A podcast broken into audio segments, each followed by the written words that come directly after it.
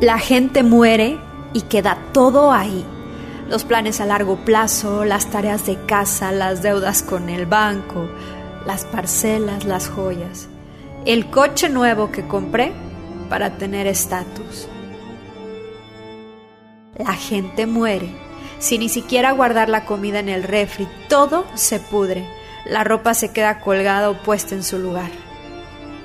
La gente muere, se disuelve toda la importancia que pensábamos que teníamos, la vida continúa, las personas superan tu ausencia y siguen sus rutinas normalmente. La gente muere y todos los grandes problemas que creíamos que teníamos se transforman en un inmenso vacío. Los problemas viven dentro de nosotros. Las cosas tienen la energía que ponemos en ellas y ejercen en nosotros la influencia que permitimos. La gente muere y el mundo sigue siendo caótico, como si nuestra presencia o ausencia no hiciera la menor diferencia. En realidad no lo hace. Somos pequeños, pero prepotentes. Vivimos olvidando que la muerte siempre está al acecho. La gente muere, pues así es. Un parpadeo y al otro ya estás muerto.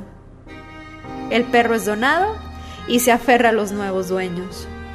Los viudos se casan nuevamente, andan de la mano, van al cine, se divierten y te olvidan. La gente muere y somos rápidamente reemplazados en el puesto que ocupábamos en la empresa. Las cosas que ni siquiera usamos son donadas, algunas tiradas a la basura. Cuando menos esperamos la gente muere. Por otra parte, ¿quién espera morir? Si la gente esperara por la muerte, tal vez procurara vivir mejor. Tal vez usara su mejor ropa hoy, usara su mejor perfume, viajaría hoy. Tal vez la gente comiera el postre antes del almuerzo. Tal vez la gente esperara menos de los demás. Si la gente esperara por la muerte, tal vez perdonaría más, reiría más, apreciaría la naturaleza, tal vez valoraría más el tiempo y menos al dinero.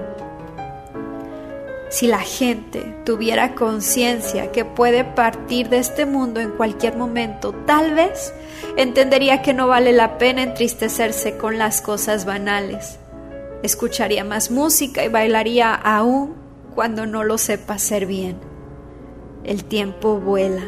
A partir del momento en que la gente nace, comienza el viaje veloz con destino al fin.